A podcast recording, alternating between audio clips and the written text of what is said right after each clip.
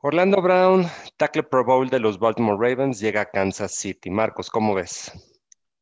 Pues eh, mucho de lo que se está platicando es que, pues bueno, fue un movimiento muy bueno, ¿no? Para los Ravens en el sentido de que pues, ellos lo adquieren en tercera ronda y ahora lo cambian por una primera ronda, ¿no? Entonces sonaría bien, aparentemente parecería ser este, que es un movimiento eh, que favorece a los Ravens, pero no a lo mejor inmediatamente, como si pudiera favorecer inmediatamente a, los Kansas City Chiefs. ¿Tú qué opinas? Sí, exacto. Yo creo que es un movimiento que, eh, que tiene lógica de, parte de los dos equipos. Vamos a, a, platicar un poco más a fondo. Bueno, ¿quién es Orlando Brown? Es un tackle, él fue el tackle izquierdo de Baker Mayfield, el coreback titular hoy de Cleveland, pero estoy hablando de su época colegial. Bueno, eh, antes del draft siempre hay, unos, hay un combine, típicamente en Indianapolis, donde van los mejores prospectos y, y les miden todo, cuánto corren, cuánto brincan, etc.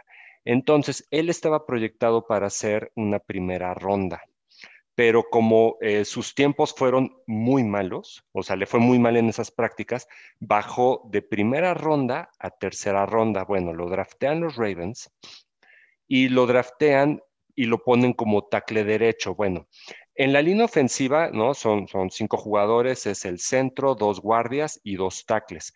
El tackle izquierdo es el que económicamente vale mucho más. ¿Por qué? porque, porque el tackle izquierdo le guarda la espalda, le guarda el lago ciego a los corebacks, asumiendo que la mayoría de los corebacks son diestros. Entonces cubre el lado ciego. Entonces todos los linieros siempre quieren ser tackle izquierdo porque son los que ganan más.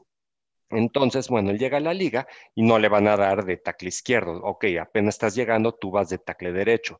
Y sobre todo porque Baltimore ya tenía a Ronnie Stanley, que él fue de primera ronda, sexta global. Entonces, eh, Baltimore ya tenía una estrella, una estrella Pro Bowl de, selección altísima en tackle izquierdo.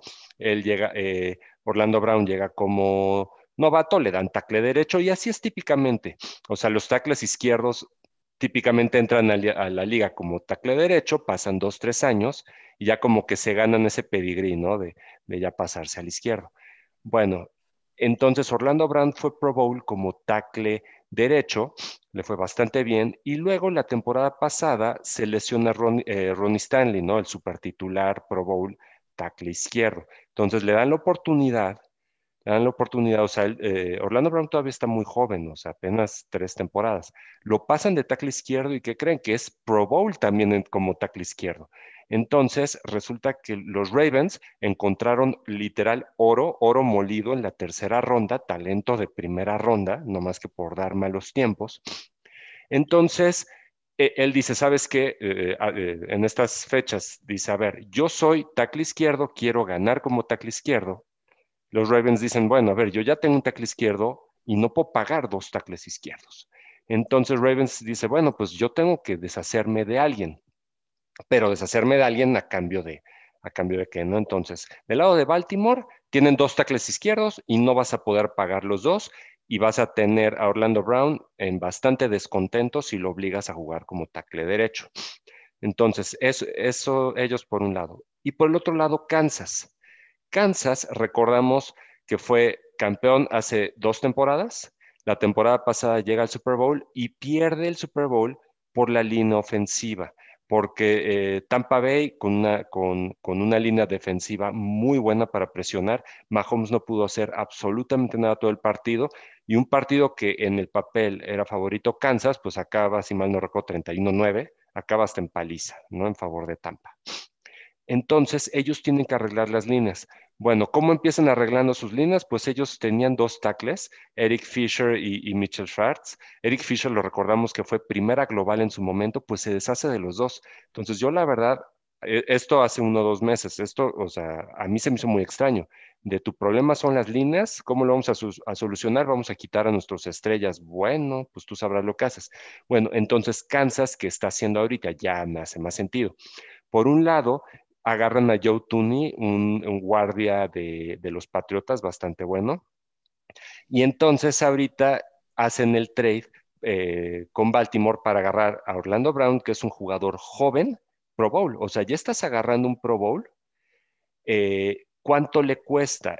Eh, Kansas tiene que dar una primera ronda, claro, pero una primera ronda, ellos llegaron al Super Bowl, digo, lo perdieron, nos están dando la selección 31. Nos están dando una primera ronda por él a cambio de Ronnie Stanley. Baltimore les tiene que dar de regreso su segunda ronda o sea, hacen ahí como un swap de posiciones entre primera y segunda ronda y a Kansas le cuesta además, además de, bajar esos escalones en el draft, le cuesta una tercera ronda y una cuarta ronda. Dices, ¿es un precio súper caro? No, la verdad es que para agarrar un tackle Pro Bowl que te va a producir primer día, la verdad es que el precio no se me hace alto. Ahora, ¿por qué lo hacen entonces? Pues porque cuando se le acabe su contrato de novato, él todavía es, muy barato, es contrato de novato, pero en una o dos temporadas se le acabe el contrato de novato, entonces él ya va a querer ganar 16, 17 millones de dólares por año. Y el tema es que Kansas va a tener un problema de, salary cap porque, eh, digo, tienes a Mahomes, tienes a varios estrellas, sí, pero llega un momento que hay un, hay un tope salarial, no le puedes pagar a todos. Entonces, Kansas está haciendo un movimiento para ganar hoy, o así de, Kansas tiene un equipo claramente contendiente fuertemente para ganar el Super Bowl y está hipotecando el futuro porque se está deshaciendo de su primera ronda, de la tercera, de la cuarta y está adquiriendo un problema de tope salarial cuando tenga que renegociar a Orlando Brown. Y obviamente no va a poder quedarse con todo mundo, pero si, si gana uno o dos si gana uno o dos campeonatos en el trayecto, la verdad es que no se me hace mala apuesta, o sea, a lo mejor te metes en un problema en 3, 4 años, pero si de aquí a ese entonces ganas dos campeonatos, o uno al menos, no se me hace nada malo. Exacto, yo lo que veo es que eh, los, eh, los, que, los jefes están corrigiendo, ¿no? Como bien dices, lo que pasó en el Super Bowl y buscando hacer algo para todavía ser contendientes para la temporada que viene.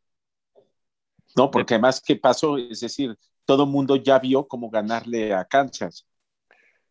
Exacto, o sea, el primer año, digo, llega Mahomes, gana, etcétera. Segundo año ya todo el mundo ya vio la película, aún así llega al Super Bowl y ya vieron la receta. Ya vieron cuál fue la receta de Tampa que le ganó y sin ser favorito. Y bien.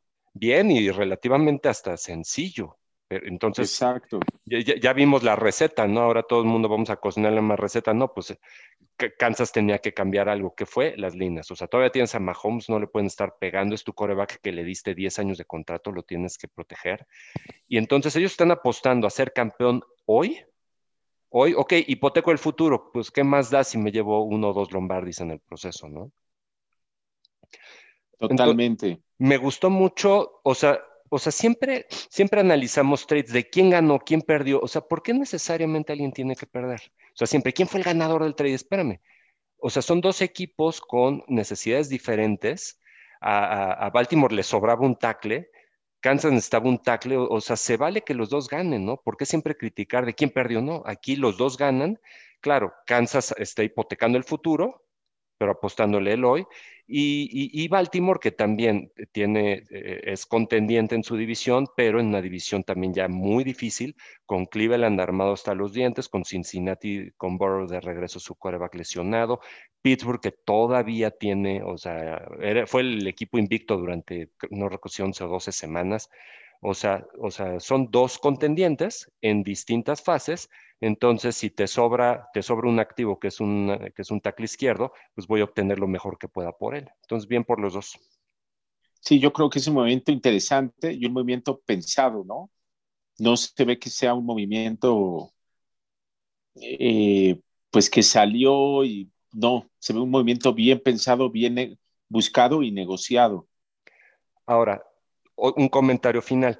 Eh, tú cuando llegas al draft, o sea, poner, poner una temporada de tu equipo, de a ver, este, voy a ganar esta temporada porque voy a seleccionar a tal jugador, o sea, se me hace hasta iluso. O sea, suponer que un novato, un novato, y aparte en esta temporada que muchos no jugaron o jugaron menos partidos, poner tus esperanzas de una temporada en un novato, o sea, o sea, no se me hace correcto, y pensar que que Kansas, ahora sí, este, en, la, en, la, en, la selección 31 de la primera ronda voy a agarrar un tackle y con ese tackle voy a ganar el Super Bowl. O sea, ningún novato, salvo rarísimas excepciones, va a estar en la capacidad de, ser tan competitivo para, para, que ganes un Super Bowl. Entonces, Kansas, en vez de apostarle a, voy a desarrollar uno, no, no, no, yo tengo equipo para ganar hoy. Listo, voy a ganar hoy. Ok, en el futuro puedo verme afectado, sí, pero ya gané. Exactamente. bien los dos lados. Muy bien, pues amigos del podcast Running Back, nos vemos en la próxima. Abrazo.